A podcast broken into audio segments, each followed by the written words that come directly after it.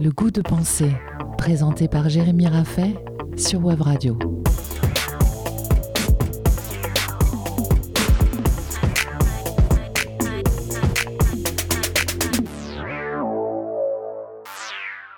Et si croire au mérite était le meilleur moyen de ne pas penser La semaine dernière, Anna Arendt nous aidait à distinguer l'œuvre du travail. L'œuvre est cette activité de l'homme qui vise l'éternité. Ce qui est stable autour de nous, ce qui dure, ce qui regarde passer les générations, constitue le monde dans lequel nous évoluons et par rapport auquel il nous est possible de nous reconnaître, de nous entendre et de nous juger. C'est le monde humain par opposition au monde de la nature où ne règne que la nécessité naturelle. Œuvrer, c'est dépasser sa condition de mortel pour offrir aux hommes un élément de plus dans le monde humain. C'est s'offrir et offrir une liberté. Aujourd'hui, les plus grandes fortunes s'établissent sur des objets de consommation ou des services terriblement éphémères. Jeff Bezos ou Elon Musk ont profité qu'Internet s'installe dans tous les foyers pour proposer des services rendant la consommation toujours plus diversifiée et immédiate. C'est-à-dire qu'ils sont parvenus à accumuler des fortunes jamais atteintes auparavant seulement en facilitant l'accès à la consommation. Plus c'est simple, rapide et efficace, plus nous consommons, pourquoi se priver? Il est curieux de constater que parallèlement à la création de ces empires, l'idée du mérite s'est installée pour être partagée par le plus grand nombre. Nous nous rappelons du travailler plus pour gagner plus de Nicolas Sarkozy. Aujourd'hui, notre président semble défendre la même théorie. Il apparaît que plus nous consommons sans effort, plus nous croyons à la justice par le mérite. Plus les inégalités se creusent entre les pauvres et les riches, plus nous soutenons qu'il faut mériter. Il est inutile de rappeler tous les chiffres qui permettent, si toutefois cela est possible, de prendre la mesure des absurdes inégalités salariales qui séparent la majorité des personnes des quelques milliardaires qui dirigent. Ces derniers ont-ils mérité leur salaire? Ont-ils mérité leur fortune? Il nous semble que la question n'est pas là. Le mérite est la reconnaissance d'une valeur par rapport à une action. Cela sous-entend qu'il existe un cadre objectif permettant de mesurer la valeur d'un acte, d'un objet ou d'une décision par rapport à un effort, un temps ou une pénibilité. D'un point de vue formel, le mérite pose déjà problème. Comment définir un rapport objectif entre effort et récompense alors que ces deux derniers sont subjectifs?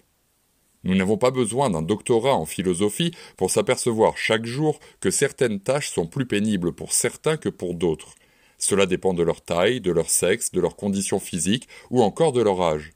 D'ailleurs, nous-mêmes n'éprouvons jamais un rapport au monde quantifiable par sa pénibilité. Certains matins sont plus durs que d'autres. Certaines journées semblent infiniment longues alors que d'autres, remplies des mêmes activités, semblent passer en un éclair. Donc notre rapport à l'effort, au travail, à la pénibilité dépend même de notre humeur, du moment, de l'occasion. Comment alors attribuer une valeur financière à nos travaux? Est-il même souhaitable de vivre en méritocratie?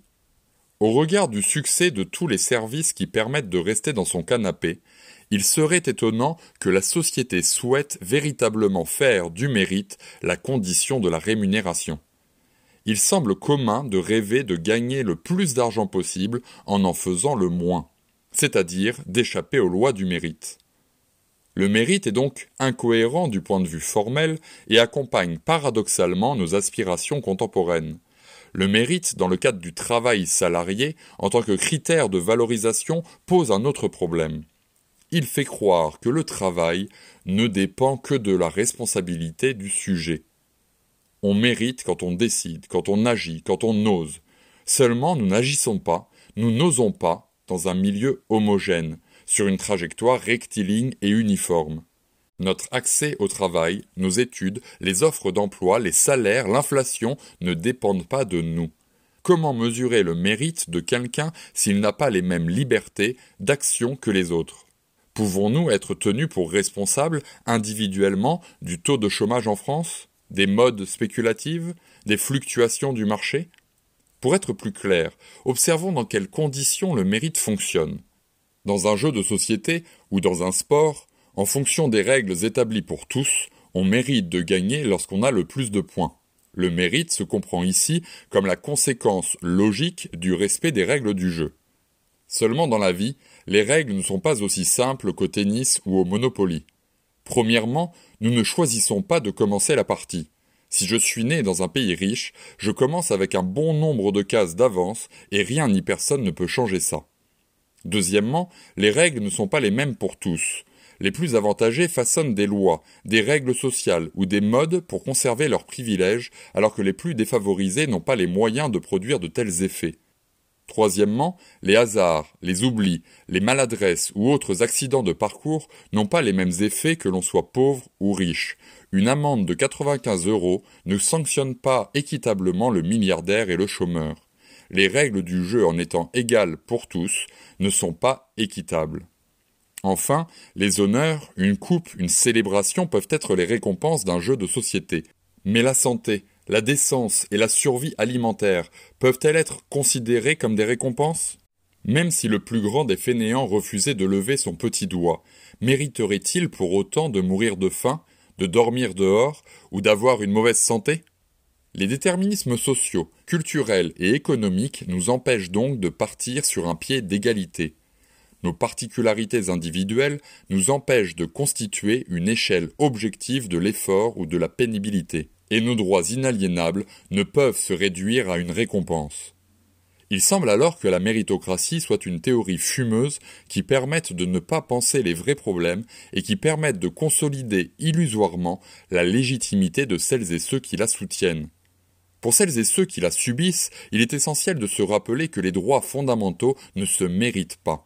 S'il est possible dans un pays riche que des travailleurs ou des chômeurs se retrouvent à la rue car ils ne peuvent soutenir le coût de la vie, ce n'est pas une question de mérite, mais de justice. Si certaines fortunes accumulent plus d'argent qu'il n'en faut pour régler le problème de la malnutrition dans le monde, de la soif ou de l'illettrisme, ce n'est pas une question de mérite, c'est une question d'injustice. On se retrouve la semaine prochaine pour continuer à questionner ce qu'est le travail. C'était le goût de penser, tous les samedis à 10h sur Web Radio, à réécouter et partager en podcast sur webradio.fm.